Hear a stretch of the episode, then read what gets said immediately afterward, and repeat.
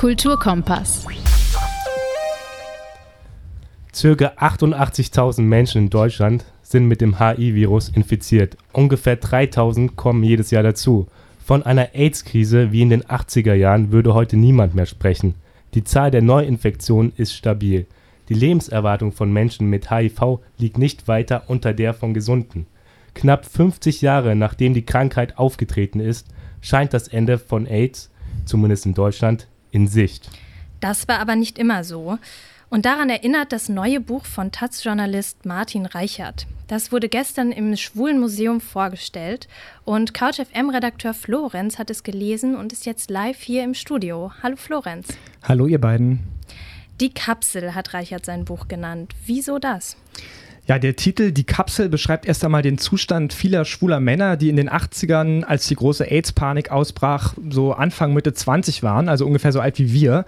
Äh, sie lebten weitgehend isoliert, also buchstäblich abgekapselt von der Gesellschaft, in einer Mischung aus Angst, Scham und Schuld. Die Kapsel, das bezieht sich aber auch auf Truvada, ein Medikament, das HIV-Infizierten zur Therapie verschrieben wird.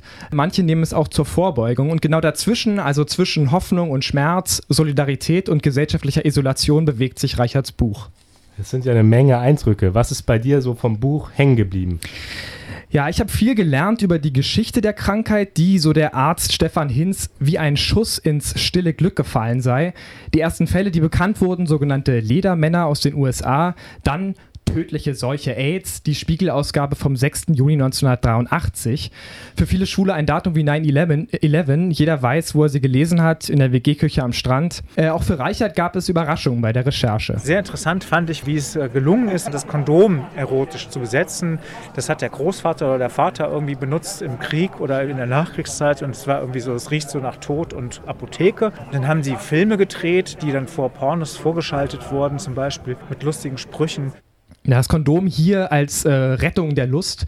Denn anders als in Schweden oder den USA setzte man in der Bundesrepublik nicht auf Abschottung, sondern auf Verhütung. Und das nicht zuletzt ähm, dank CDU-Gesundheitsministerin Rita Süßmund, die sich sehr für die Belange der Betroffenen einsetzte, äh, gegen den Widerstand aus den eigenen Reihen, allen voran Peter Gauweiler von der CSU, aber auch Horst Seehofer, der 1987 forderte, AIDS-Kranke sollten von der Gesellschaft getrennt und in, Zitat, speziellen Heimen untergebracht werden. Wieder mal ein Punkt, wo CDU und CSU sich nicht ganz so einig sind. Da wird die CSU wahrscheinlich heute nicht mehr so gerne dran erinnert. Aber sag mal, wie hat Reichert denn eigentlich für dieses Buch recherchiert? Er hat die umfangreiche AIDS-Literatur durchforstet. Er hat Filme geschaut, wie nicht der Homosexuelle ist pervers, sondern die Situation, in der er lebt, von Rosa von Braunheim. Und er hat unzählige Gespräche geführt mit Zeitzeugen, Aktivisten, Betroffenen, lässt sich von ihnen durch Hamburg, Berlin und Göttingen führen, geht mit ihnen in die Sauna, durchstreift Parks, in denen gecruised wird, Szenekneipen und andere Orte des schwulen Lebens und Liebens. Sein Buch liest sich stellenweise wie ein Gay-Guide der alten Bundesrepublik ähm, mit einer schrecklich langen Liste derer, die an den Folgen ihrer HIV-Infektion gestorben sind. Wir hatten ja vor der Sendung schon kurz über Statistiken gesprochen. Du hast was gesagt von 28.000 Toten allein in Deutschland. Mm, genau, und äh, das am Anfang auch in rasendem Tempo. Dirk Ludigs, freier Autor in Berlin, vergleicht die Sterblichkeitsrate damals mit der von Soldaten im Krieg. Ich habe mit 25 angefangen, jedes Wochenende Menschen, Freunde zu begraben. Und das hat uns natürlich alle in der einen oder anderen Weise traumatisiert. Das hat uns verändert. Wir mussten uns mit Tod auseinandersetzen zu einem Zeitpunkt, wo du leben möchtest möchtest.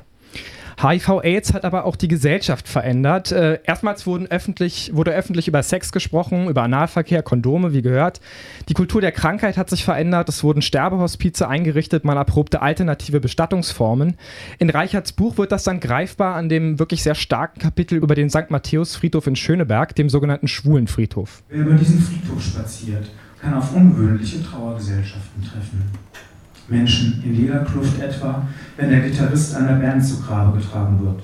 Wird ein schwuler Mann beerdigt, kann es vorkommen, dass die Trauergäste in Fummel erscheinen, mit bunten Kleidern, Federboas und High Heels. Und den Trauergesang, den besorgt Gloria Gaynor mit I Am What I Am, der schwulen Überlebenshymne. Wir können in Gaynors Song ja mal kurz reinhören.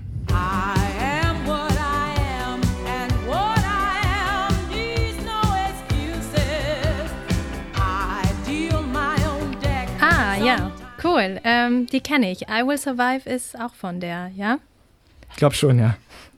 Äh, Florenz, würdest du uns denn das Buch von Martin Reichert, äh, Die Kapsel, empfehlen? Ja, wärmstens sogar.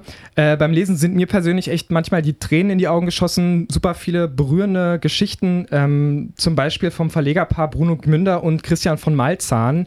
Obwohl klar war, dass Malzahn sterben würde, bauten sie in Kremmen ein so wörtlich Haus zum Sterben. Solche und andere Schicksale lesen wir zuhauf in die Kapsel. Von seinem Buch erhofft sich äh, Reichert vor allem zwei Dinge. Erstens, dass die schwulen Männer dieser Generation das nochmal lesen und sich ihr eigenes Leben vor Augen führen und vielleicht sich trauen, diese Kapsel nochmal zu öffnen. Und dann würde ich mir wünschen, dass ganz viele Leute das auch lesen, die noch nie was damit zu tun hatten, die überhaupt nichts von diesen Familiengeschichten wissen und die sich auf diesen ganzen Kosmos einlassen und gucken, was ist da meinen Mitmenschen eigentlich widerfahren.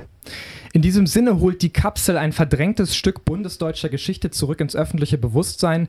Reicherts Buch ist sowas wie ein Warnschuss. Vergesst eure Toten nicht und hoffentlich auch der Startschuss zu einer Debatte, die längst überfällig ist.